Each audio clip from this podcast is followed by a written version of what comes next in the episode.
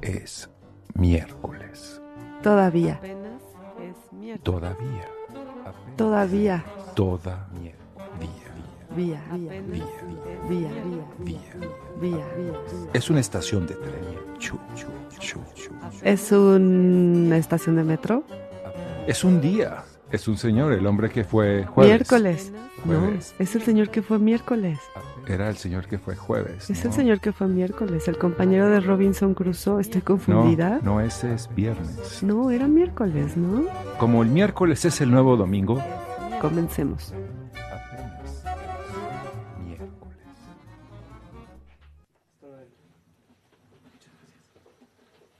Hola, yo soy Selva Hernández.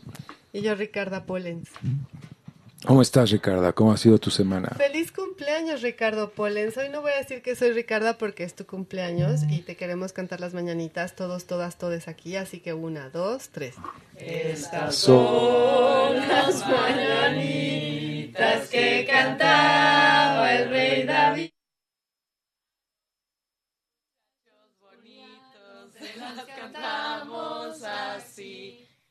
Despierta, Polens, despierta, miro que ya amaneció. Ya los pajarillos cantan, la luna ya se metió. Felicidades, Pollens. Bravo, felicidades. Sigue, sigue, qué linda está. No, no, ya, ya, ya, ya, ya. Pues estamos muy Para contentos. hacer presentación del libro bello y hermoso de semejante editorialón. Yeah. Bueno, amanece bien, más bien en Madrid, creo. Pues Está amaneciendo feliz en Madrid. cumpleaños, Pollens. ¿Cómo la has Gracias, gracias, Selvo. ¿Cómo estás tú? Muy contenta de celebrarte y festejarte. Ah, yo estoy muy contento de estar aquí con ustedes, con Mariana, con Cris Tormenta, con Carlita Fessler herself. No puede ser. Vino exclusivamente para ti, Pollens. Seguramente, sí. Si todo el gremio se va a poner celoso, ¿cómo? ¿Cuántos años cumples, ¿Cómo? Pollens? 57. 57 no son nada. Nada. Y hay que decir que está- Nada, el nada, número 67 nada. de Antonio Sola.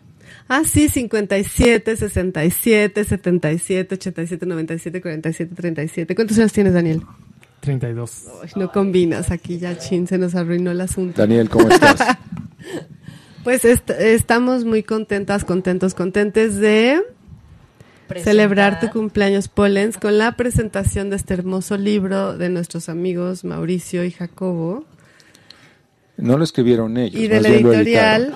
Gris Tormenta.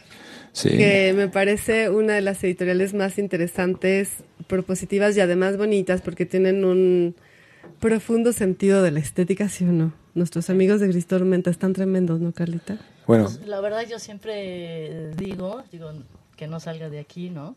Pero están Nadie nos escucha, no te preocupes. están pro- están este publicando para mí los libros más interesantes eh, Sin duda, sí. de ensayo en México, ¿no? Siempre Bueno, que- hay editoriales increíbles de las de las nuevas muy chiquitas. ¿Cómo se llama esta editorial de la que hablábamos ahora, Daniel? A la craña. Alacraña. Estamos con Daniel Bolívar, con Carla Fessler, porque vamos a presentar este libro. Jum- No. Es de línea directa. Es su tata- tata- tata- tataranieto directo. Tiene sangre bolivariana. Libertadora. La espada la trae aquí. La original. ¿O no, Daniel? Exactamente, sí. Es el prócer del diseño en México. Bueno, ya para no echar tanto relajo, es este libro, El atuendo de los libros de Jumpa Lahiri, que como dice aquí el prólogo de Carla Fessler, que aparece en portada, que me encanta que pongan un fragmento del prólogo, es una mirada personal sobre el diseño de cubiertas y una reflexión en torno a la compleja relación entre autores y editoriales, la materialidad del libro y la identidad literaria. Que son temas que le gustan mucho a Pollens, así que me parece un muy bonito regalo de cumpleaños, ¿no? Sin duda, sí estaba yo viendo que además eh, Lahiri ha tenido como varios avatares, ¿no? Salta de una, de una vida a otra. A los tres años, eh, eh, nacida en Calcuta, de padres indios, se va a vivir a los Estados Unidos y vive entre el mundo, eh, eh, vive entre dos lenguas, ¿no? La lengua del, del, del de un país que le impone y la que habla en casa. Y en casa le dicen más bien no hables inglés. Y luego... El eh, bengalí. el bengalí, o sea, que no hables en inglés, que hable en bengalí, sí. Es el- el- la lengua de los tigres de Bengala, ¿no? También, Hablan bengalí los tigres de Bengala. seguramente. Ellos lo transmitieron Ya tampoco al se llama. Calcuta, según me enteré, ya no se llama Calcuta. Ah, ¿cómo se llama? Eh, Kolkata. Sí, ella es más, está más avesada en esas investigaciones, justamente, Carlita, siempre. Eh, y, eh, bueno, escribió estas novelas que les encantan a los gringos de cómo uno se adapta a ser gringo siendo, de, siendo otra cosa. Y después se, transformó, se, se fue a Italia a aprender italiano y a escribir en italiano, o sea, eh, ir como desdoblándose de una manera eh, lingüística y, y como persona, como inventándose una y otra vez. Y este libro que están presentando hoy es justamente eso, es un libro de estos que ya escribió en italiano y que tiene que ver, ¿no? Es muy atractivo el tema de las cubiertas, ¿no? En parte de la idea justamente ella de que las cubiertas de los libros gringos son asquerosas, son horribles. Bueno, Tienen que así sí como el. New York Times que dijo sí le que esto y sí, pero son de 1870. Bueno, ¿qué tiene? Los avisos de crítica son Sí, simpáticos. esta novela que tengo en Infinite Bueno. Jest, la, la- la portada es abismalmente horrible. No sé qué piense Daniel Bolívar, pero yo estoy en desacuerdo completo con Pollens, porque yo creo que los gringos hacen las mejores portadas posibles. A ver, bueno, No, los ingleses. vamos a... va- no, no, no, sin duda los... Bueno, desde mi Los humilde punto de franceses. vista de diseñadora autorizada por la sociedad y con un gusto Los que siempre me ha mejor, los caracterizado. italianos. No, no, no, los, los, italianos, gringos, ¿no? Pollens. La se- el No, señor perdona, Adelphi, perdona. El señor los Adelphi, gringos no tienen El señor parangón. Calazo, sí. Te no, gano en no. eso. Podrás hablarme de tus autores. Yo sé este, que no, yo estoy ¿cómo se hablando como los si fuera hincha Deleuze y Baltari. queda Eh, claro. ok, tú me ganas en Deleuze y Baltari, pero yo te gano en portadas. ¿Cuáles Bueno. portadas? A ver, dime qué portadas de libros gringos te gustan, Cero.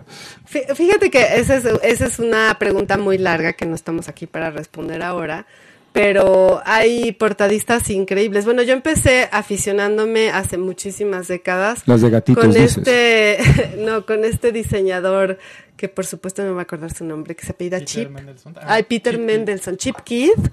Cuando yo veía las portadas de Chip Keith decía, ¿qué es esto? Y deja tú las portadas. Tiene unas novelas muy malas, por cierto, pero la construcción de la novela es un poco como lo que hacen aquí los amigos de Gris Tormenta, que comienza en la portada y tiene textos en el canto del doblez y tiene el colofón, la novela termina en el colofón mientras está diciendo cuántos ejemplares son. Y bueno, Peter Mendelssohn, que es un músico que decidió convertirse en portadista y son las ¿Pariente de mejores portadas posibles. No sé, creo que no. ¿verdad? Yo creo que no, ¿Tú crees que no, Daniel? pero podría ser. Pero nos gusta muchísimo Peter Mendelssohn, muchísimo. ¿Sabes cuál es la cosa que, bueno, estamos aquí presentando este libro. Decía el cartel que Selva Hernández en conversación con Daniel Bolívar y Carlita Fe- Carla Fessler, perdón que te digo Carlita Ay, siempre, amiga. Y este Carlita Rules, como sus rules del pelo tan bonitos.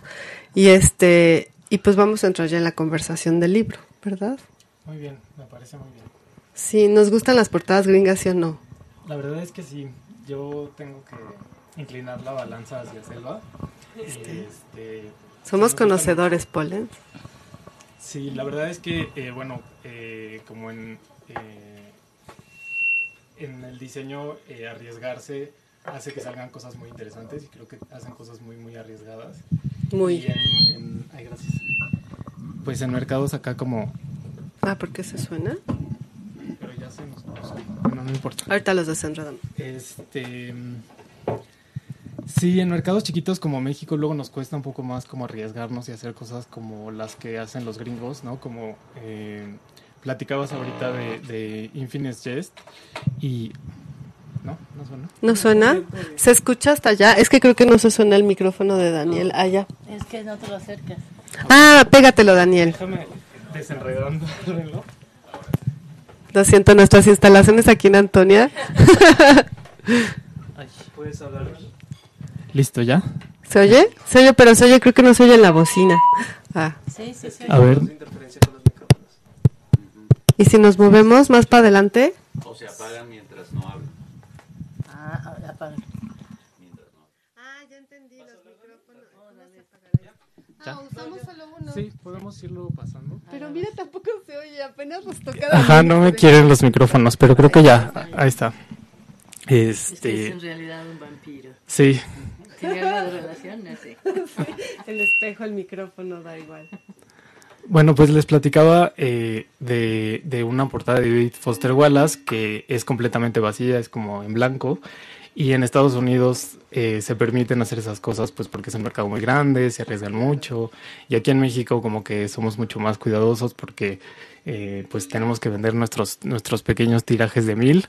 Entonces con algo arriesgado pues puede ser que no se vendan, ¿no? Entonces, este, pues allá hacen cosas muy increíbles porque sí se pueden arriesgar a hacer cosas, ¿no? Como pero nosotros también hacemos cosas muy increíbles en nuestra a este gran maestro del diseño editorial que fue Vicente Rojo Claro. Y Claro. la manera en que el impacto de los libros de la serie del volador que él diseñó y luego, Increíbles. eh, la- lo que fue la editorial era en sus eh, años de gloria no pienso en la edición de la portada del Paradiso por ejemplo de, de, de Samalina La de, la de. En la colección del volador. Ay, sí se oye. No, no, sí. La, bueno, no, la, la- la serie del volador, muchas de las maquetas las hizo él. Y ya luego tuvo su editorial con, con Neus Exprésate y Aguilar Mora. No, sí, pero pensé que había esta en, en la colección del volador. No, pero ¿cuál, cu- ¿dónde está la po- portada de. Lezama Lima? Ah, en Era. En Era. Mm. Fue la, la edición que más le gustaba, de hecho, a Lezama Lima, ¿no? Que era como la más completa, no era como la más, más acá, como que fue la cubana, que luego desapareció en este término que también sabes más tú que yo, que es sobre la bibliofilia, ¿no? Bueno, y se me olvidó presentar a los presentadores. ¿Qué desastre es este? ¿Qué desastre es este? No, no, no, no importa. Lo, lo importante aquí es que me doy cuenta que soy la única que viene en representación de las escritoras, la escritora y les escritores, porque se han pasado el tiempo hablando nada más de las portadas y de que si son muy bonitas estas o otras, y nadie está tomando en cuenta el sentir de nuestra invitada, la Giri, que emprende este asedio y este argumento en contra justamente de quienes deciden cómo son las portadas, que si la toman en cuenta, que si no la toman en cuenta, que si tiene que ver con el texto, con el corazón del libro, en fin, entra- entramos aquí a la discusión y al debate entre superficie y profundidad. Superficie, obviamente la lisura de la portada, y la profundidad del el prometedor texto, ¿no? Si es que lo tiene, no sé, ¿no?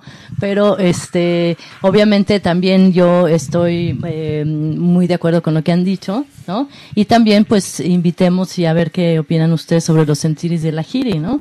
Es decir, este, realmente tiene, entra eh, el escrito o el alma o la personalidad de la escritora. Es decir, tiene que ser una famosísima para pensar en que su portada tiene que ser neutral o escandalosa. Este, ¿qué opinan ustedes sobre lo que, lo que ella dice? De repente, este, me gusta mucho todo lo que ella trae a discusión, ¿no? Eh, que es justamente esto, ¿no? La relación, eh, la idea de que la portada es solamente un argumento, digo, perdón, una herramienta de ventas, ¿no? Una estrategia de mercadotecnia. Este, la idea que para la- los editores solamente es eso, ¿no? Y este, algunos. bu- ella, ella dice, ¿no? Ah, bueno, que- sus editores. Y sus editores y cómo ella se siente alienada totalmente de del, eh, del resultado, ¿no? Es decir, que cuando se lo mandan, ella nada más tiene que decir, pues sí, me gustó, casi casi ya fuerzas, ¿no? Entonces, este, no sé qué, qué opinan ustedes es, eh, sobre lo que es diseñar un libro, separados o no de, de quien lo entrega, ¿no? No, y aquí está Daniel, que hablando de las, de las, de las presentaciones, no dije que Daniel es uno de los grandes portadistas que ha dado esta tierra mexicana. sí, Mira, otra vez no me quiero el micrófono, pero sí. ahí Ya. está. Eh, fíjate que es muy bonito que estemos aquí los tres en conversación porque estamos representando un poco eh, ese ese rin en el que del que habla un poco Jumpa, que es como no la autora, eh, la editora podría ser tú Selva y el diseñador, ¿no? Como eh, de- de esta conversación que, que tienen o no estos tres agentes para crear una portada. Y este, bueno, contestando tu pregunta, eh, ahorita estoy en, en Grupo Planeta, pero también hago cosas para editoriales pequeñas como La Craña, el libro este de la compulsión autobiográfica, como podías ver. Este, sí, editoriales muy, muy eh, chiquitas pero muy bonitas. También he hecho cosas con Selva, este, en Ediciones Hungría. Y bueno, en... en... en Penguin, que hablan de Penguin. Sí, eh, en, en Penguin Random House estuve ahí en parte con este con los sellos literarios que eran pues para mí los más bonitos entonces fui muy feliz ahí haciendo muchas portadas Todas en negro. todas de plantillas. Daniel hace unas ilustraciones y unos, haces unos collages bellísimos para los clásicos en México. Ah, Increíbles, sí. Pero yo soy muy admiradora de Daniel. Lo conocí chiquito cuando estaba en la ENAP. ¿Todavía se llamaba ENAP? Todavía se llamaba, ¿Todavía ENAP. Llamaba ENAP. Sí, todavía no le cambiaron el nombre. Sí, tuve la fortuna de trabajar con él varios años y de disfrutar de todo su talento, porque es talentosísimo. Bueno, ya el, el mundo se lo llevó. Muchas gracias, Silva. Temo por mi bicicleta. No, va a estar bien, estamos viendo. Sí. Ah, bueno. ¿y qué pasa, Daniel? Justo yo pensaba mucho en ti cuando Lumpa habla de... ¿qué, qué, Jumpa, perdón. Ah, ah. Perdón, cuando Jumpa habla de, de estas portadas, justo describe las, los clásicos de Penguin. Y como yo pensaba mucho en ti por cómo llega esta, ¿cómo qué pasa en tu mente de diseñador? Tienes esta conversación con él. Me platicabas antes de que empezara la presentación que ahora con los audiolibros hacen tres o cuatro grabaciones y las mandan a los autores y les preguntan cuál es cuál voz te representa. Entonces es un poco lo mismo, ¿no? No sé qué, qué cómo funciona el asunto de las portadas. Sí, realmente es una analogía muy bonita eh, porque tiene que ver con lo que con lo que eh, pues eh, la autora como anhela en este libro, ¿no? Que es que, que la portada la represente a ella, ¿no? Y creo que eh, como diseñadores, pues lo que queremos hacer es, eh, por un lado, como representar las ideas de la autora, eh, como, como eh, sí reflejar ahí un poco el espíritu de todo el texto en una sola imagen, pero por otro lado pues también tenemos un compromiso por la editorial que nos que nos eh, contrata no entonces es como eh, lo veo a veces como si fuera un diagrama de Venn con tres eh, círculos no el diseñador por un lado la autora y la editorial de otro y este y si se intersectan eh, estos tres círculos pues todos somos muy felices y tenemos una portada como eh, que a todos nos gusta pero en realidad es muy difícil que pase eso no como que muchas veces por un lado está eh, pues la, la, la, autora con sus ideas, la editorial con, con las cosas, con, ¿no? Como, como con una propia ajá, idea de lo que quiere reflejar ¿no? en los anaqueles de las librerías. Y bueno, por, por otro lado también estamos los, los diseñadores que queremos eh, también vernos reflejados en la portada. También, y tenemos claro, como nuestros anhelos obra. de hacer algo no interesante que nos guste no entonces es como un reto triple no como como una maroma con tres saltos. El primero como eh, ser fieles a nosotros y hacer algo que nos interese que nos guste que, que veamos interesante que nos enorgullezca. El segundo salto es eh, que la editorial te lo apruebe. Y el tercer y último salto más difícil pues es que el autor diga que sí no Nunca Entonces, te ha llegado una Juan Palajari a decir, sí. oye, esta portada es un cliché, porque ella se queja de, de... Empieza el libro muy bonito porque habla de su relación con el vestido, con el vestir, y de cómo anhelaba usar los uniformes de sus primos porque no tenía que pensar y porque el uniforme era bonito, ya estaba hecho, y que ella siempre se sintió incómoda porque le ponían la ropa barata y luego cuando logró crecer y imponerse, su mamá le decía ponte los saris para que sepan que somos de bengalís de la India. Entonces ella siempre le causó mucho conflicto hasta que dijo, ya, me voy a vestir como me da la gana porque ya puedo. Y habla un poco de la imposición de la imagen de las portadas. Ella tiene esta frase tan bonita aquí, bueno, con la que comienza esta discusión que dice, cuando a los 32 años comencé a publicar libros, descubrí que otra parte de mí debía ser vestida y presentada al mundo. Por eso que envuelve mis palabras, las cubiertas de los libros. Ah, perdón, pero eso que envuelve mis palabras, las cubiertas de los libros, no es una decisión que me corresponda. Es fuerte, ¿no, Carlita? Muy contemporáneo, más bien. Pero bueno, ¿qué pasó con este chisme de que nos ibas a contar de que llegó el autor y te botó la portada en la cara? Así de, no me gusta Daniel. Pues sí, es muy complicado. Eh muchas veces como, como, como la misma autora de este libro lo dice, como tener este intermediario que es la editorial entre las ideas de un diseñador y las ideas de un autor, ¿no? Como que eh, muchas veces, como ella misma lo dice, no hay un diálogo, este, y, y es donde este, este diagrama de Ben eh, no se intersecta, ¿no? Como que eh, todos tienen como sus no están jalando hacia un lugar distinto y pues como que sí hay ahí como un ruido, una, una interferencia. Entonces, eh, pues también se trata un- como de poco a poco, eh, a través de un proceso de diseño, ir encontrando una voz con la que todos al final se sientan cómodos, ¿no? Que realmente es algo que hace como extraordinaria una buena portada, ¿no? Como que es que todas las, las estrellas se alinearon para que todo salga bien y todos estén contentos, ¿no? Entonces por eso realmente creo que sí es una portada buena, sí es algo extraordinario en el mundo porque quiere decir que, ¿no? Como que todo salió bien y que todos este, encontraron una voz perfecta para el, para el libro. Sí, también lo que, lo que ella, bueno, pues al final termina eh, pues, eh, proponiendo es, es, este la, la feliz decisión de las grandes editoriales o pequeñas, ¿no? Sus preferidas, en fin, de tener una colección totalmente uniformada, ¿no? Como nuestros queridos Gris Tormenta, que es justamente Le hubiera encantado la portada de Gris Tormenta. Sí, ¿verdad? Le- más bien le ha de encantar. Le ha de ¿Ya encantar. lo recibió Mauricio Jacobo? ¿Ya se lo mandaron a Jumpa? A mí me escribió que le encantó, ¿eh? Pero, y, y bueno, que eh, las editoriales pues justamente resuelven, ¿no? Este, pues unas colecciones eh, llevan, digamos, este sello personal o imaginería o lenguaje retiniano especial o este también una todo un bonche de, de autores, ¿no? pueden entrar en una misma colección, ¿no? Entonces e- ella dice que, que su sueño, como, como podrán adivinar, pues es justamente entrar en las colecciones uniformadas, ¿no? Este, no sé si, no sé si sea tan eh, relevante eh, para mí que le guste o no le guste a una autora el, el, libro, no sé ustedes qué opinan. ¿Quieres A ella parece sí importarle mucho porque ella tiene una noción o una este, idea de la escritura eh, eh, como, eh, como la autora o el autor, ¿no? O con, eh, eh, con un peso así definitivo, ¿no? En la historia de ese volumen, en la historia de ese texto, ¿no? De ese manuscrito, en fin. Entonces, eh, para ella, como el autor tiene tanto peso y es definitivo, ¿no?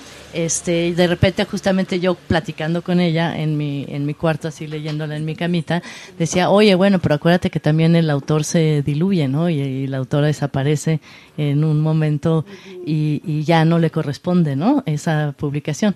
Entonces, este, pero no, ella, ella sí sigue como, eh, ella está muy apegada al texto, ella siente que su alma está ahí entre en esas páginas y por eso, pues, eh, eh, hace esta, pues, diatriba, ¿no? Este argumento. Yo quería eh, responder un poquito eso, eh, porque pensaba en un ejemplo que, que, o sea, se me vino a la mente un ejemplo que creo que es como muy clásico, que es el de Kafka y la, las metamorfosis, la metamorfosis que, que él decía que, que no quería que por ninguna razón hubiera un bicho en la portada, ¿no? Entonces, bueno, pues... eh, Ajá, pues obviamente muere y estas cosas pues escapan a su control y hay cientos de portadas de, ¿no? Como de las metamorfosis, de la metamorfosis que tienen un bicho, ¿no? Y como que hay cosas, ajá, y hay cosas realmente increíbles, ¿no? Como tipograf- tipografía con patas, este, como, como cientos y cientos de ejercicios como, como de portada que son increíbles y que pues escapan a estos deseos del autor de que no haya bicho en su portada, ¿no? Entonces, eh, de alguna manera, algo, algo que sí es bonito, eh, es muy bonito del texto, es que dice que, que las, las portadas son una interpretación, ¿no? de- del diseñador y pues estas interpretaciones muchas veces pues sí escapan al control de, de los propios autores, ¿no? Y muchas veces sí el autor es como de, sí, interprétalo como tú quieras, pero así no, o sea, así estás equivocado, ¿no? Entonces, ajá, sí, exacto. Entonces, pues, eh, al final, eh, pues sí puede haber cierta, cierta, pues, resistencia, ¿no? En, en las portadas que llegan a, publicar o no, pero, pero hay veces que, pues, el texto rebasa, ¿no? Como el propio texto rebasa esta posibilidad de decir qué quieres o qué no, y pues se, se crean pues ejercicios no como interesantes que pues sí están fuera de control de- del autor y de lo que quiere que, que, que interpreten o no Y que no tendrían, ¿no? Yo ahí sí estoy más del lado de los editores, los diseñadores, las diseñadoras, las editoras, porque sí hay una realidad que, que ella lo menciona muy bien aquí. Ella dice, cuando recibo la portada de mi libro, sé que mi libro ya no es mío, que ya acabó mi labor y ya el libro se va y tiene su propia vida. Y es algo que se vive mucho en las librerías. O sea, yo siempre digo que hay que pegarle un ex libris al libro porque los libros viven mucho más tiempo que la vida de un ser humano. Entonces, el libro tiene una vida muy aparte de los editores, los autores, las este, ilustradoras, los portadistas. Eh, entonces hay, una cosa muy rica que, sucede también en el mundo del arte, que la obra de arte se desprende del artista en el momento en el que, en el que se va al mundo. Y ya el autor no puede hacer nada, la autora no puede hacer nada. Y si me quieren tachar de bengalí, ponerme a Ganesh y llenarme de que ella se queja de que la le, le, ponen estas, todos estos clichés hindús, bueno, existe eso y va más allá de ti, más allá de toda tu intención y es lo que sucede con las obras cuando salen al mundo, más allá de la intención de quien sea, pasa lo que pasa y eso es lo que a las obras que más cosas le pasan, para mí son las más increíbles.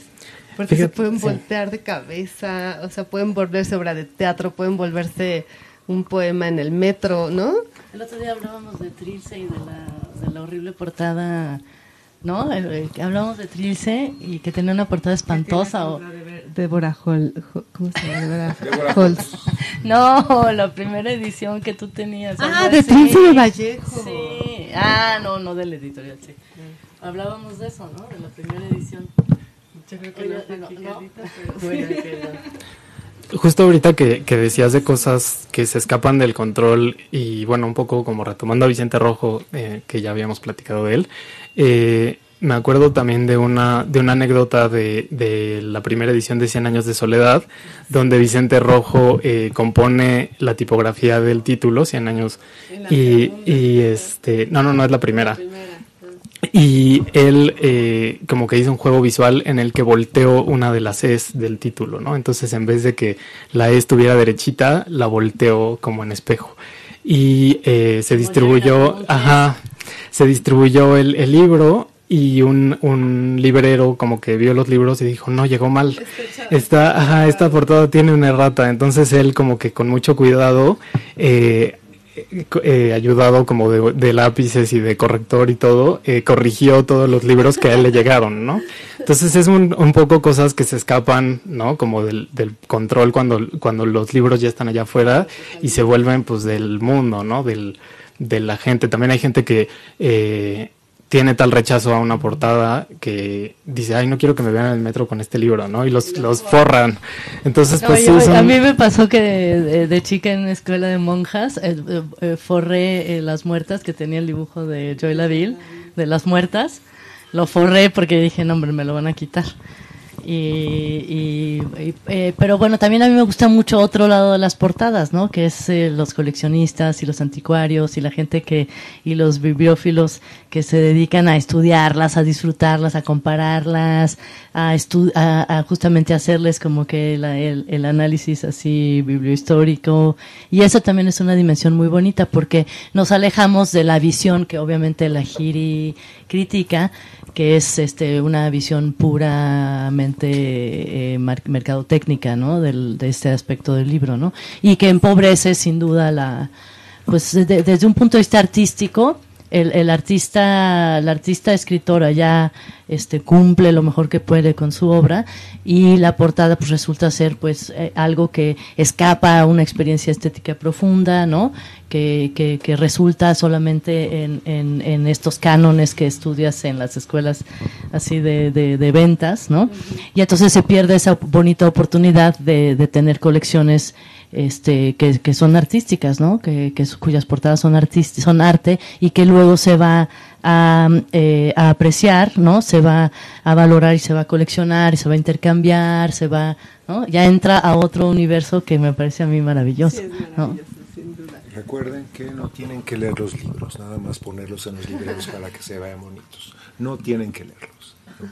También es bonito como a través de este libro, pues que es un ensayo eh, pues intimista, ligero, sencillo, muy fluido de leer, este mm, la autora pues nos pasea por su casa, por su infancia canadiense y bengalí y este y, y- y también nos nos lleva a las casas de sus amigas y amigos y cómo ordenan sus bibliotecas, ¿no? Algunos por colores, que esto nosotros hacemos memes y allá sí lo hacen en Roma. y este y, y, y, y, cómo también nos, nos va diciendo cómo ella va observando de sus amigos que son eh, que tienen editoriales, ¿no? Cómo van tomando estas decisiones. Entonces es como una, un libro que, que, que, que es un, un paseo como muy agradable y sobre todo eh, que detona todas las preguntas, ¿no? Y todos los cuestiones y que justamente te pone a pensar a mil por hora, ¿no? Estábamos diciendo. ¿Tú qué, qué dices? Sí, pues también son experiencias como muy personales, ¿no? Como, como lo que ella ha vivido a través de publicar, ¿no? Como que siempre está hablando a través de, de su propia experiencia y este también eso lo hace como, como muy lindo, ¿no? Como, como que siempre está diciendo como de, bueno, pues yo en ese momento pensé cuando recibí mi libro, ¿no? Como que siempre está teniendo como esta eh, relación cercana de lo que es para ella publicar, ¿no? Y que también, eh, pues para mí como diseñador, cuando recibo un manuscrito, pues es justamente el trabajo de una persona, ¿no? Como que es, es tener, ¿no? Como, como cuidar lo que esa persona trabajó por años, ¿no? Por, entonces, pues sí, es como una cosa que también es... Es un tesoro, finalmente. Ajá. Es el- un, un alma, es un pedazo de ella, es el alma de ella, sí está ahí. A mí lo que me habían dicho los Gris Tormenta, Mauricio especialmente me había dicho que iban a hacer la portada más espantosa posible. Llena de tigres, tigres de bengala. de tigres de Bengala y paisleys y de ganeshas para mandársela. Pues, Ella dice algo aquí muy interesante que me gustaría, bueno, eh, dicen todo, lo- como bien dices, Carlis, todo, Carla, todo, todo lo que ella plantea aquí son preguntas que nos hacemos todo el tiempo las personas que estamos involucradas en, en el libro de un modo u otro, ya sea, ya sea en, la, en, la, en la producción autoral, ya sea como diseñadores o artistas, ya sea como editores. Pero ella dice algo aquí que me gusta mucho y que quería compartirles para también ponerlo sobre la mesa, como lo hace ella, que dice, toda la energía y las estrategias detrás de una cubierta revelan un hecho deprimente. Ya, ya saben que a los editores se les conoce porque están tristes y con la cabeza baja. Y, bueno, Mauricio y Jacobo no, ellos siempre están guapos y contentos. Eh, dice, eh, revelan un hecho deprimente, la desigualdad que hay entre el atroz número de libros publicados cada año en el mundo y los pocos que al final son comprados y de veras leídos. Qué fuerte, ¿no? Yo pensaba en, la, en lo que describe ella de esa biblioteca, que, su biblioteca personal, que la describe muy bonito porque pone ella solamente las portadas, porque ella quiere ver solo las portadas, y hace una diferencia entre los, los libros con portada, lo que ella llama los libros desnudos, refiriéndose a, a su vida en la biblioteca con su padre, ¿no? Porque su padre era bibliotecario y dice en la biblioteca ningún libro tenía portada, porque es algo que hacemos también los libreros de viejo. Agarramos las, las, las camisas feas y las tiramos a la... Bueno, mi papá me enseñó eso, yo ya no lo hago, yo sí las conservo porque aunque estén maltratadas, pues he aprendido que valen, ¿no? Y además son bonitas y además, pues, ¿por qué tirarlas? Pero sí es verdad que a veces, ella habla de una colección de libros italianos que tengo acá, este, ten- sí, Adelphi, y también habla de otra, mm, no me acuerdo cuál es la otra de la que habla, pero justo a esos les quito la portada porque el lomo se ve muy bonito de colores y los arreglo de colores, porque como son libros que no se van a vender ni hoy ni mañana ni nunca, pues por lo menos que se vean bonitos, ¿no?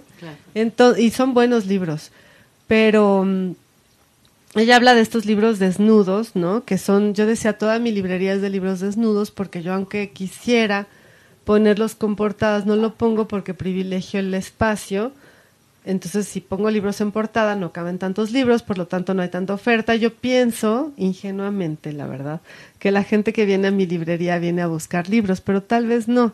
Tal vez no quieren leer, sino ser atrapados por un título. Y sí, definitivamente yo veo ya las portadas de Daniel Bolívar y digo, me lo que bueno, yo me lo leí, me leí a César Tejeda porque dije qué bonito libro es de Daniel, vamos a leerlo, va a ser un libro bueno, ¿no? Digo, también también leía a César Tejeda ya antes y sí es buen autor, pero realmente es un libro que me atrapó por la portada y porque está así de frente, porque son de los libros que Marina selecciona para la librería.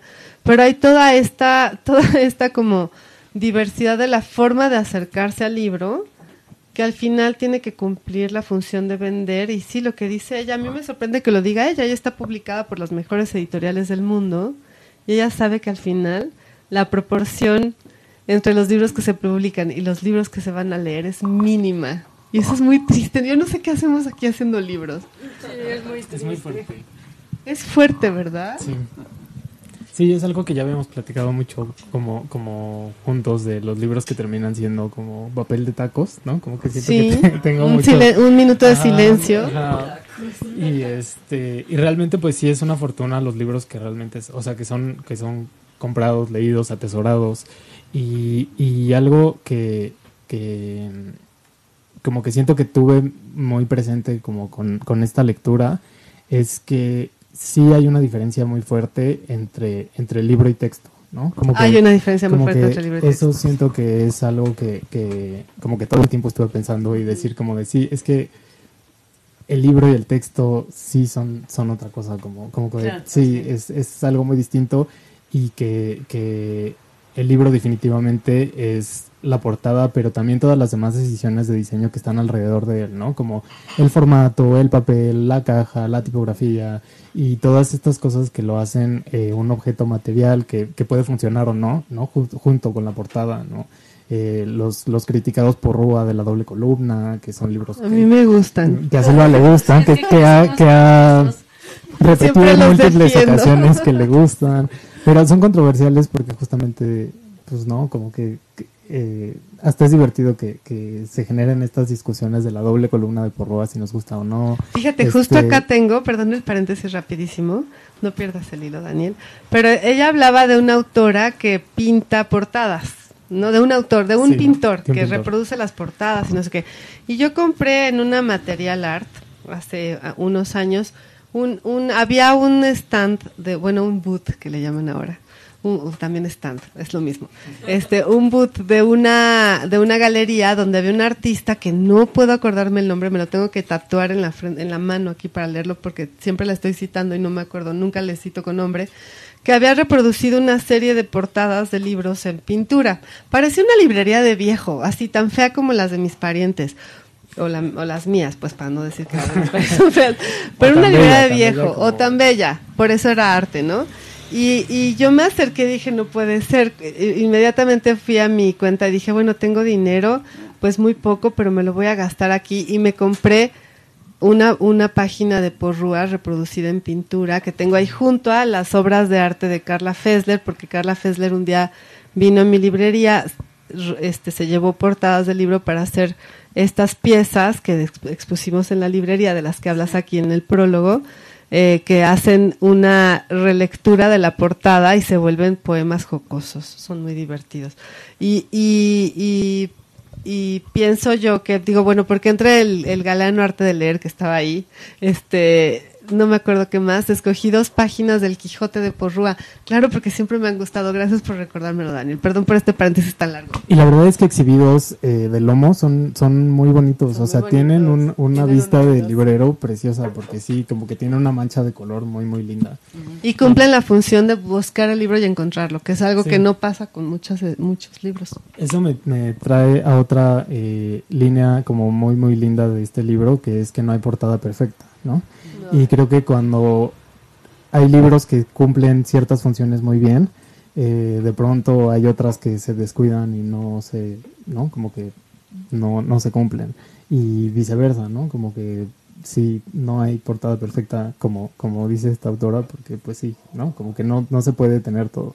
Justo se complace a, a la autora, pero a lo mejor no se complace a la editorial, ¿no? Como que sí es una cosa muy de las estrellas alineadas que todo salga perfecto. El diagrama de Ben. Dijiste que, que, bueno, ya, enten- que entendamos ya, por favor, que el texto es diferente del objeto libro o del libro o también de la publicación virtual, ¿no?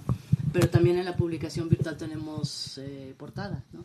Y lo que también, pues hacia el final ya te das cuenta cuando pues dice el, el- el- el que su ideal es el libro desnudo, en fin, sin portada, también te das cuenta a la hora de hora de, cómo efectivamente la, creación del texto, pues sí, efectivamente no tendría por qué verse involucrada ni en siquiera en los este, afanes que ahora tenemos interdisciplinarios, no tendría por qué verse involucrada la, la, la creación del texto con la creación de su, eh, digamos, presentación visual, ¿no? De su configuración visual.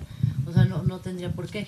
Oye, ella como que sí zanja, ¿no? Ya una distancia total y, y, y, y, termina como con un aire entre resignada y ya, este, eh, pues, eh, habiendo comprendido cabalmente que, que no que no es su papel, ¿no? No es su papel interferir en eso. Este ya lo discutió, ¿no? Ya dijo todo lo que piensa y al final este yo yo esperaba que a lo mejor al final dijera bueno en mi próximo libro yo voy a hacer aunque ella dice no quisiera una portada de Morandi o una portada de de, de, de, de, Matiz, en fin, pero, pero ella como que sí da, da, da, da paso, ¿no? A que, y entonces zanjando, zanjando también la, la, la diferencia entre el lenguaje retiniano, digamos, y el lenguaje de texto, ¿no? O sea, como que sí la zanja al final, ¿no? Y está bien, me parece bien, ¿no? Porque cada, cada quien tiene su trabajo, hay como, ¿no? Esferas que se van separando, ¿no? Bueno, podemos hablar ahora de una nueva idea, se me ocurre de el libro en pelotas. En vez del libro desnudo, el libro en pelotas, ¿no? Podríamos partir de ahí para... El libro en pelotas. ¿Las chichis no son pelotas de algún modo? Bueno, órale. ¿Y por qué? Pero por desnudo. El libro en pelotas. Suena mejor, el libro en pelotas. Bueno. Ah, eh, es un. Elabora. Alfred Jarry, y se me atraviesa siempre, digo, el libro desnudo, y digo, el libro en pelotas, y ya no, ya son dos sentidos. Ya es la figura de decir que no tiene ropa y el hecho de que podría ser algo empelotado, ¿no? Y eh, pues es justo el ejercicio de imaginación lo que a mí me acaba ganando sobre si soy el autor o no y si me auto, y si me dieron permiso o no y si, si, pasaron por mí o no para poner a la ballena de esta u otra manera no pienso en Herman Melville y lo que tuvo que sufrir para que saliera el Moby Dick y veo a, a, a la señora Lahiri quejándose de de la industria cultural gringa que dice, güey, ¿te subes al tren o, o qué onda, no? Hablando de las ballenas, yo me di cuenta que antes de leer, antes de leer este eh, Moby Dick, yo pensaba que Moby Dick trataba de una ballena, ¿no? Sale tres hojas. Las portadas que vi. Por todas las portadas, las, por todas las ilustraciones. Salen tres hojas de... de... Sí. Igual me pasó cuando leí Pedro Páramo y Susana San Juan sale en una sola página y dije, tanto dicen de esta señora y no Para dicen mucho más que esto. página. Ella dice una cosa muy buena acerca de esta división de la que hablas, Carla, de, de cómo el texto no es el libro y al final el libro está compuesto. Hay una propuesta que me parece súper interesante en el mundo del fotolibro. Ya ven que el fotolibro tiene mucha teoría, hay mucha gente, hay mucho mercado, hay mucho dinero como en el mercado gringo, por eso hay muchas buenas portadas. Eh, ellos tienen una, hay un grupo de, de autores de fotolibro que arguyen, y me parece genial, que el autor del fotolibro no es el fotógrafo o la fotógrafa, que también es el diseñador, que también es el editor, que también es el impresor y que entre todos se genera esta, esta colectiva que produce este objeto que es libro, donde las fotografías son un pretexto, pero no solamente es la obra del autor. Y me parece precioso porque sí habla de esta integración de lo que significa hacer un libro, donde el autor pone una parte, yo digo que debería de hacerse en todos los, sería increíble, ¿no? Así, libro por Daniel Bolívar, Selva Hernández, libro de Carla Fessler, hecho por, y todos los, los, el impresor, el encuadernador, porque además los que hacemos libros, los que hemos estado inmersos en esto, sabemos que al, al, el impresor pone algo y te dice, no, no, no, mire, Selva, ese libro no va a salir bien en este papel porque se va a arrugar. Yo le propongo esto. Ah, buenísima idea. El encuadernador dice, ¿por qué no le pone una guarda así? Porque a mí me gusta el azul. Qué bonita idea, este, la ponemos. Entonces va uno tomando de todos, de toda esta colectiva que genera esto, que parece muy simple, que no se vende y que nadie lee, como lo dice nuestra autora, pero que es muy difícil, es muy caro de hacerse, se requiere de muchísimas personas y energías y saberes, Y e- ella dice esto, dice, la cubierta que uno valora carece de significado para otro. ¿Qué quiere decir esto? Temo que refleje la incapacidad, aún en un mundo globalizado, de reconocerse en el otro. Y me parece genial, porque si yo veo una por aquí en la Ciudad de México, ¿no? Yo, Selva, con todo lo que tengo aquí en la mente, ¿no? Lo que he conocido y leído, Mowgli, por decir una cosa bengalés. Es de- era de, ben- en fin, no importa. Bengalí, Este, no importa. Ajá, sí, sí, sí. hay tigres y eso, ¿no? Entonces, si veo una portada de esta autora con Ganesh y con los con los dibujos de henna y con todos los clichés este indios que a ella le molestó muchísimo, hindús, perdón. Pues decir, mira, una, o sea, me puede significar una cosa muy diferente que a ella, que a un hindú que llega, que a un editor que la conoce. O sea, cada persona recibe las informaciones, las significaciones de imágenes, diseños, tipografías, este, todo lo que conforma el libro, todo significa, habitamos el mundo de los símbolos y hasta el, el laminado mate es diferente al laminado brillante, ¿no? Entonces todo lo que me puede significar a mí, pues, entonces ya no está en nuestras manos, ¿no?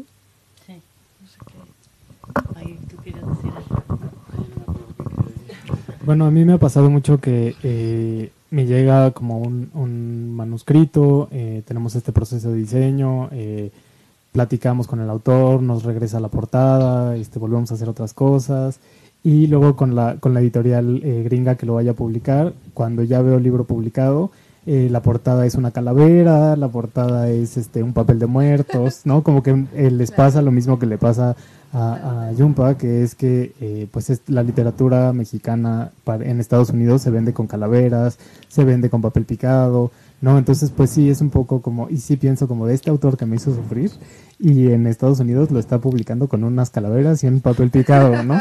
Entonces, este, y, y pues sí, un poco creo que es inevitable, ¿no? Como que el imaginario en Estados Unidos de lo que va a ser un autor mexicano va a ser, ¿no? El papel picado. Este, pues sí es No, y algo, y algo insólito que jamás creí que me pasara fue que, que justamente terminé de, ya le envié a Jacobo el prólogo y todo, y de repente empecé a recibir mensajes extrañísimos y una, y, y dos, dos autoras que me mandaron una portada y me pidieron que por favor escribiera el libro. Entonces estoy en eso. Para escribir el libro. Qué bien, Carlis. ¿No es un buen juego? No, se me acaba de ocurrir, hombre, por supuesto, pero pero eh, eso sería un buen juego, ¿no? Este, me acordé justamente de, de la de la artista mexicana que vive en Berlín, esta eh, Mariana Castillo de Val, que una vez me invitó a un proyecto que tiene que se llama Never Odd or Even y camisas. de las camisas de, de libros. Entonces lo que te dice es mándame el título solamente o la portada de- ella las diseña, ¿no? O, en fin, depende de, de si sabes dibujar y hacer diseño y tal. Pero te dice, mándame el libro inexistente, el libro que no existe, ¿no? El libro que... ¿Ah, sí? Bueno, bueno. Y entonces, este, mándame el libro inexistente, el libro que no va a poder salir nunca a la vista, así como ya sabes, este, no sé, las zapatillas rosas de, de Marx, aunque está ese muy obvio, claro que sí puede existir. Pero, mm, entonces, este, yo dije, claro, le voy a mandar este maldito libro que tengo en el disco duro y que no voy a poder terminar nunca, que fue justamente uno que es- luego se publicó que se llama Formol. Entonces tenía yo así ya luchando con ese maldito libro. Y dije, claro, este es el libro que no va a poder salir nunca a la luz porque no le encuentro la vuelta, ¿no? Y entonces, este, se lo mandé, le mandé eh, la portada del libro como yo me lo imaginaba con los llamados de crítica diciendo, este es el libro más maravilloso que ha existido nunca, firmado por un premio Nobel, ya sabes, ¿no? Y, así, este, eh, con la cuarta de forros maravillosa diciendo esta anécdota que creíamos mítica se revela con su realidad apabullante. Y en fin, así ya sabes, bueno, ahora sí que se lo vendí divinamente. Ya le mandé la, la, los, los- lo- la cuarta, los llamados a crítica, todo. Y se llamaba, en ese momento se llamaba México es un corazón en un frasco de formol. Así se llamaba. Entonces ya se lo mandé. Y bueno, me respondió y me dijo, no hombre, qué maravillosa, es la mejor idea que he oído en mi vida, que no sé qué, qué genial. Ya es el que más me gusta de, de esta camada de ese proyecto. Y yo me quedé así. Y dije, claro, no, es que sí es una muy buena idea, carajo, lo tengo que escribir. Y gracias a que me imaginé la materialidad, ya el libro terminado, así hasta con, con, con los, las, estas guardas con, con este otros títulos y no sé qué, ya sabes, me lo imaginé todo y, dije, claro, no, no, no, ya me, la, lo vi terminado y cambié totalmente la perspectiva del libro y, y, y ya lo ya lo reescribí ya como nomás en un año. O sea, ya así después de como ocho años malditos de traer ese tumor ahí maligno que no me salía y, el fantasma de Salvador Elizondo acosándome. Y, y, y, fue, fue, entonces eh, eh, sería genial que hiciéramos el ejercicio de recibir portadas y escribirles algo, ¿no? No, me encanta lo que dices porque yo creo que este proceso del que habla todo el tiempo en el libro, este Jumpa Lahiri, se pierde de una parte del diseño que a mí me parece la más rica, que es el proceso iterativo. No sé si te ha pasado, Daniel, pero muchas veces, no en libros, no en novelas, no en portadas, porque la novela es una obra terminada o un, un libro, una obra terminada, pues ya está terminada, pero me pasa mucho con informes, donde hay gráficas, infografía y no sé qué. Entonces mandas recibes la información, la diseñas, se la mandas al autor y el autor a partir del diseño dice, ¡Ah! Le voy a cambiar, se me ocurrió otra gráfica, le muevo este dato y entonces transforma el, y yo muchas veces digo, déjame diseñarlo para ver qué se te ocurre después, para ver qué pasa cuando tú lo ves diseñado, porque si hay una transformación. Y, y, claro, de ahí surgen los mejores libros, ¿no? O sea, por ejemplo, no podemos desprender para nada Alicia del País de las Maravillas de las ilustraciones de John Tenniel, ¿no? Porque pasó esto, este, Lewis Carroll le dio las ilustraciones y sobre esa base lo hizo John Tenniel y ya quedan como, como amarrado el diseño, la imagen al texto y se convierte en una obra de otro tipo, no solamente literaria, pero sí ya material de otro, de otro modo, como el Principito. Y hay, hay muchos ejemplos, las mismas portadas de, de, mm, de Vicente Rojo para, no solo para el volador, sino para muchas, ¿no? Este, para muchas otras. Pienso, por ejemplo, para Octavio Paz en el libro que hizo a la limón con, Salió Octavio Paz otra vez con Monterroso.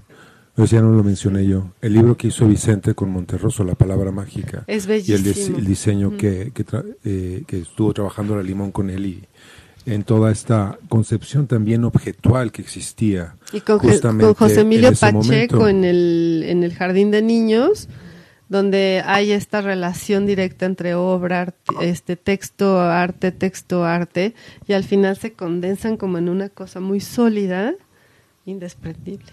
Eso es, eso, eso, eso yo creo que, mm, que, que lo eso es, eso es muy bonito, ¿no, Daniel? Como diseñador, bueno, a mí así, yo digo que para eso yo inventé un editorial, para poder vivir eso con los autores, esta, esta idea de, de retomar, transformar, escribir y hacer este proceso con esta palabra que me encanta, que la descubrí hace poquito por una maestría que hice, donde hablaban de, de la iteración que se tiene necesaria en los procesos de diseño. Va, se escribe, regresa, se transforma, va, se aplica y, y da tantas vueltas cuantos, cuantos sean necesarias. Y muchas veces los procesos se cortan antes, ¿no? Este, y creo que lo menciona eh, la autora en el libro cuando dice que, que ella lee de pronto un libro y se lo encuentra en otra edición y dice, no, este no es mi libro, ¿no? El que leí es este de esta portada Exacto. de esta edición. y creo que eso también termina pasando con, con los libros que uno quiere y atesora, ¿no? Que, que, a lo mejor mi portada es la de Vicente Rojo y cuando veo la nueva del Fagora digo, no, esto no es, ¿no? Como que mi portada Yo es, quiero leer a Gorman en dos como, columnas de exacto, sepan cuánto. O, sí. o, las de las de Barguengoitia que comentábamos, ¿no? Con la con la con las portadas de, de las pinturas de Joy Laville, ¿no? Donde sí. es un ejemplo además muy claro de, de una inter, o sea, de, de de la portada como, como soporte de, de, algo artístico, ¿no? Como de una intersección entre arte, literatura, diseño y al final pues sí, mis portadas, ¿no? Como que son esas y no las nuevas, ¿no? Porque las nuevas digo, ay, no, esto, ¿no? Como que creo que sí es algo también bonito que pasa y que es una cosa muy personal también con los lectores, ¿no? Que creo que es algo también que es muy valioso del, del hacer libros, de trabajar para los libros, ¿no? Como que al final, pues sí son también de los lectores y lo que nosotros como lectores también atesoramos, ¿no? Y, y nos gusta Ay, y queremos. Duda. Sí, si quieren, este, digo, podríamos hablar de estos temas que por lo visto nos mega apasionan. favoritas, sería bonito ¿Sí? que Quería, si quieren, le- leo para terminarnos a nosotros, ay, terminarnos no es cierto, pero para terminar la presentación y para abrir a comentarios y preguntas, ¿no? Y a conversaciones, ¿verdad? Como estaba Carlita. Este fragmento del que hablaba Daniel, que, que dice, em, eh, eh, los libros han terminado por representar varios episodios de nuestra vida, ciertos idealismos, extravagancias del pensamiento, momentos de amor. En el camino van acumulando nuestra impronta, nuestras señas, nuestras imperfecciones, nuestros inocentes maltratos. Han llegado al punto de mostrar nuestra historia con ellos a través de sus cubiertas y encuadernados como las arrugas de nuestra piel. Ay, qué bonito, sí nos representa. Pues entonces ahora sí. Yo me pongo crema. A ver, ¿qué- qué- ¿quién quiere, no quieren platicar sobre alguna portada que hayan odiado o amado? O, ¿no? ¿O qué opinan ustedes de las portadas? Yo odio todas las portadas que intentan mostrar una imagen que está descrita en el libro. Porque nunca es lo que yo me imaginé. Y supongo que nunca es lo que se imaginó ningún lector, ni el autor, es solo lo que se imaginó un diseñador. Y, y- y la- y ac- y acaba de suceder, porque lo leí esta semana, La amante de Wittgenstein, Ah, sí, que sí. acaba de publicar Sexto Piso de Sí. Markson, No he visto la portada, ¿cómo está? Porque es la, una gri- la que yo tengo es como blanca nada más, ¿no? O ya no me... Maravilla. Sí, no, sí. No, no, es una fogata en el lobby del Metropolitan. El, Ay, el- no. el libro describe a una, al parecer, a una señora que sobrevive el fin del mundo y es la única existen- es la única humana en el mundo y decide vivir por un tiempo en el lobby del Metropolitan. Pero como hace mucho frío, hace una fogata. Ay, no, bueno, literal, tal, tal, Y esa imagen, que es muy fuerte y, y habla de muchas otras cosas, ¿no? Es como una metáfora de muchas cosas, pues al diseñador o al, al ilustrador, porque aparte no es foto ni ilustración, es una cosa espantosa, se le ocurre hacer la fogata en el lobby del Metropolitan y arruina el libro, o sea, arruina la experiencia, como que tú quieres forrar ese libro justamente para, para, pero se no te olvide. ver esa portada. Y el texto es muy bello, Sí. la, la idea de Markson es, es genial y no sé, esta necesidad de, de- de darle un dulce a alguien, ¿no? De decirle, mira, sí es, esto es lo que quiso decir, no es cierto. Mira qué impresionante esto, ¿no? Pero bueno, dije una que sucedió esta semana, pero hay miles. Sí. Sí. ¿Qué otras miles? Hay, hay unas horribles padrísimas, ¿no? Sí, bueno, luego se cruzó una línea. Bueno, hay unas horribles, yo me acuerdo de la de la CEP, la colección de la CEP, eran súper desiguales. Los ¿no? de los libros de texto gratuito. No, no, este, ¿cuál era? ¿Cómo se llama la colección de la CEP de que estaba ahí? Clásicos para todo? Eh, niños. Los clásicos, sí, sí, sí. No, no para niños, los clásicos. letras, Eh, lecturas mexicanas, sí, De. Rafael López Castro, él hacía los collages. Pero sí que el- No, la portada del bebé, la era Sí, muy desigual. Había unos muy. Pero sí, justo pasaba un poco eso, ¿eh? Hay una. Me parece que es. No me acuerdo si es de perfil. Sí, porque yo leí de perfil la primera edición en, la- en los, de los, los del volador, que tiene una portada preciosa de Vicente Rojo. Y luego les regalé a alguien, porque me gustó mucho, eh, estaba yo en la prepa, el de lecturas mexicanas. Y sí dije, ay, va a decir que le voy a estar regalando que con esta portada. Así me pasó. Perdón, perdón Rafael López Castro, pero así fue. Sí, también hablando un poco de Rafael López Castro y un poco de diseño y portadas y los lectores, eh, yo recuerdo que cuando tenía mis libros de la CEP habían pinturas que me horrorizaban, ¿no? Esta de como de la astilla, como que no la entendía, decía como, tenía como una... Yo creo que por eso no me gustaban las matemáticas, porque no quería sacar ese libro.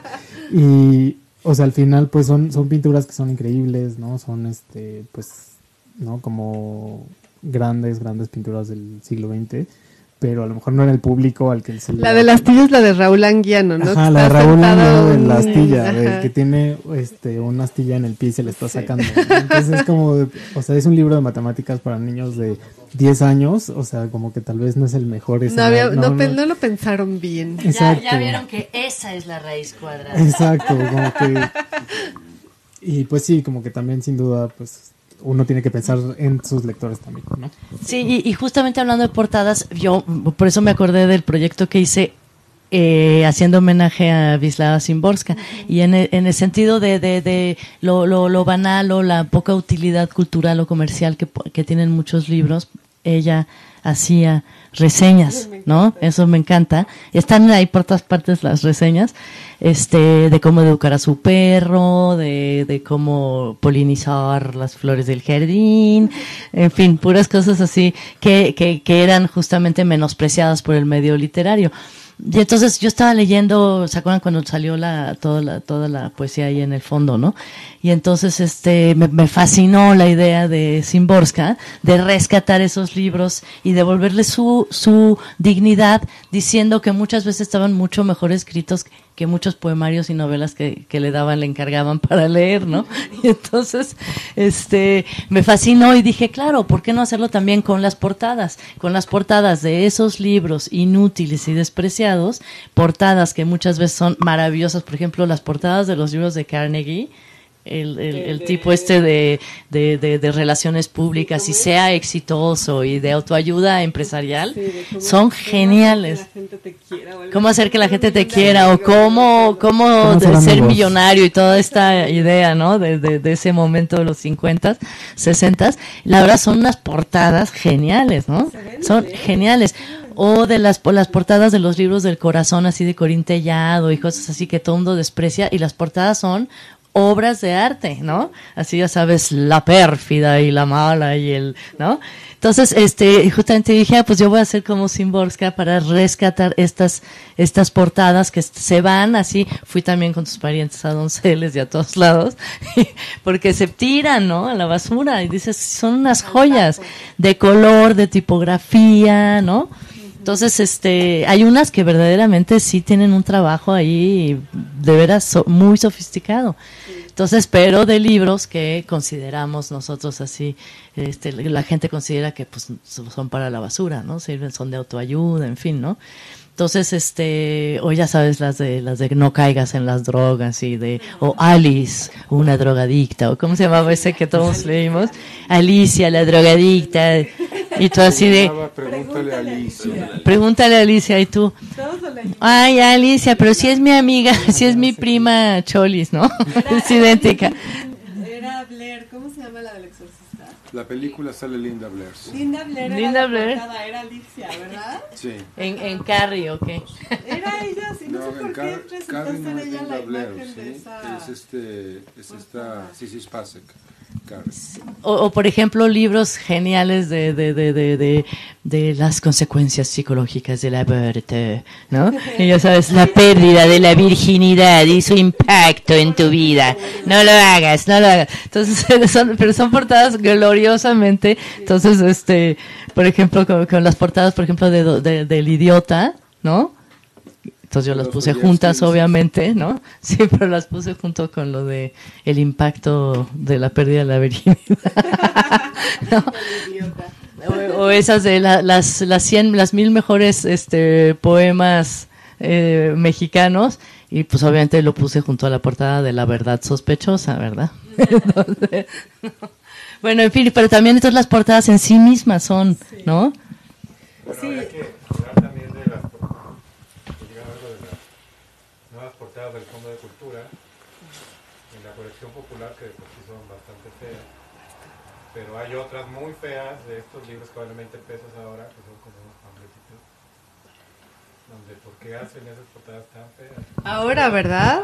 ¿Cuál, pero cuáles las Sí, las actuales, las del proyecto nuevo del fondo. Este, Éndiga de Soguera desalmada, pero es una como caricatura, es una, una cosa Ah, muy sí, fea. sí, sí. Yo creo que eso, yo creo que eso tiene que ver con una cosa muy simple que es falta de gusto y cultura y todo, porque yo no entiendo por qué hacen eso, por qué creen que la gente va a sentirse atraída por ese, porque además sí, es que el, el mundo, bueno, es la- el Fondo de Cultura es una editorial gubernamental y, y desafortunadamente le pasa lo mismo que a todos los sectores, ¿no? Así como ahora los están en- metiéndose con la agronomía y diciendo que para bajar la, que fue el escándalo de la semana, que para bajar, el de la- el comentario de AMLO más bien, que para bajar el, el costo de la carne, el costo de la carne, entonces van a permitir traer este vacas llenas de aftosa o no sé, enfermedades de todo el mundo para que no haya inflación. O sea, leche de Lleno de Chernobyl. ocurrencias, sí, leche de Chernobyl.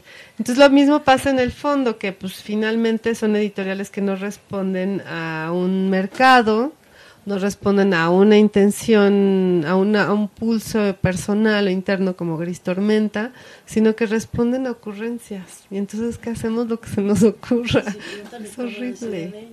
¿Cómo deciden ustedes? Ajá. ¿Cómo decidieron sus portadas? Sus portadas, ¿cómo Que son fue tan Jacobo? bonitas, la verdad. Preciosas. Como dije que no me gustan las representaciones gráficas en las portadas, tendrí- tenían que ser tipográficas sí o sí. Y, el- y para la segunda colección, que es esta, sí hubo unos bocetos con fotografías, pero al final se desecharon, Lo quedó quitaron. esta. Y ahora que estamos, por ejemplo, diseñando la, la tercera colección, que probablemente salga el año que entra, también es tipográfica. Entonces, es más fácil, es mucho más fácil, pero eh, la producción es muy difícil, porque cuando las portadas van cambiando, cuando todas son distintas y hay un pequeño error de impresión no se nota, pero cuando son todas iguales y hay un pequeño error se nota mucho. Que si un, dos tipos, dos puntos en la fuente. Ah, Todo se nota, todo, todo, todo. Es más, si los colores uno es más saturado, eh, pues ya brinca en la colección. O sea, pues hay que conservar una gama. Ah, sí, ¿Y sí, cómo sí, haces sí, eso eso? Con los- prensistas son siempre diferentes. O sea, ¿Y cómo le han hecho? eh, no, pues hay que ir a la imprenta. Cada que quede igual. Sí, que, que- que no solo quede igual a la prueba de color, sino que encaje en la colección.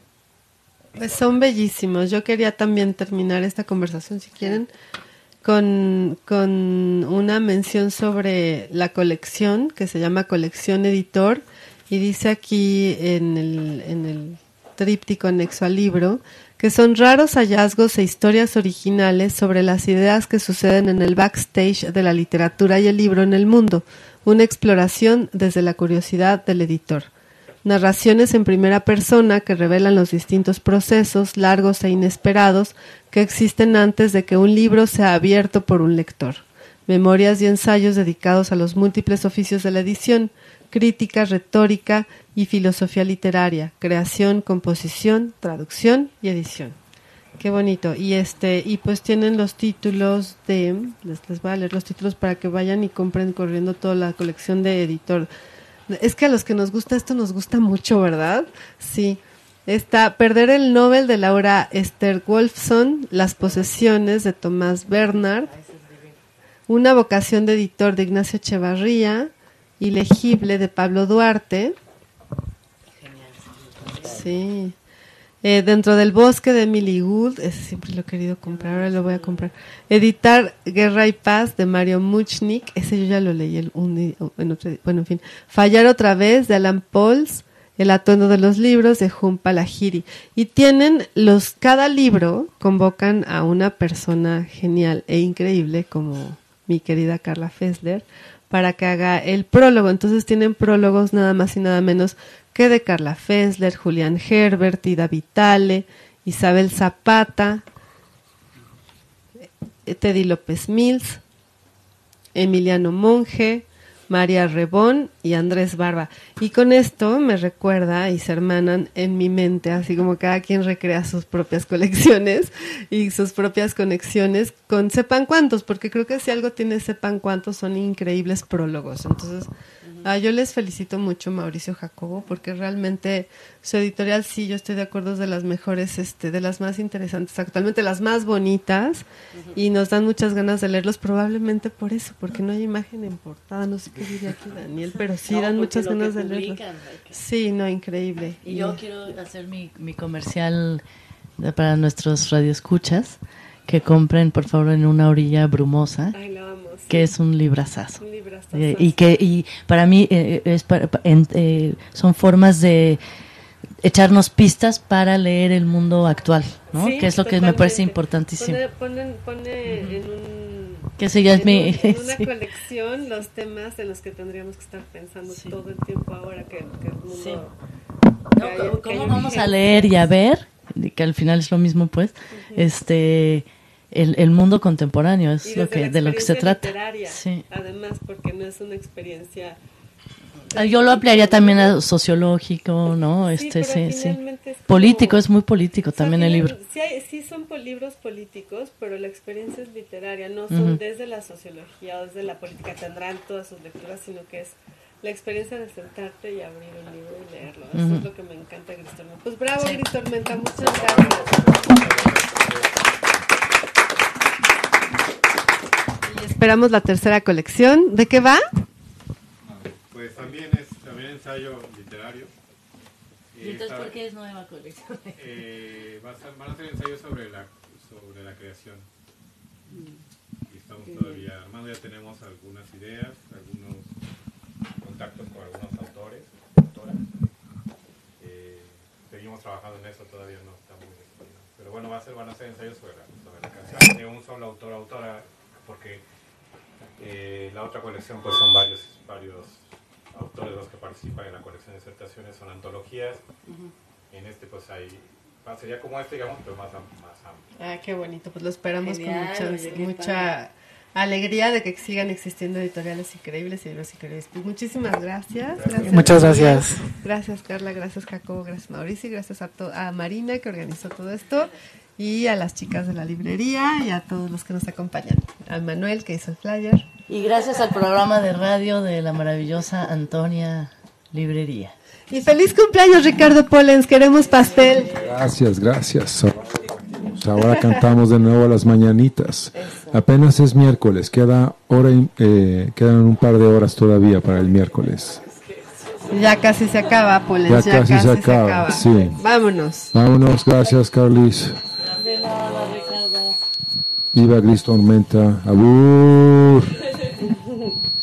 Muchas gracias. Qué bonita. Nos vamos por el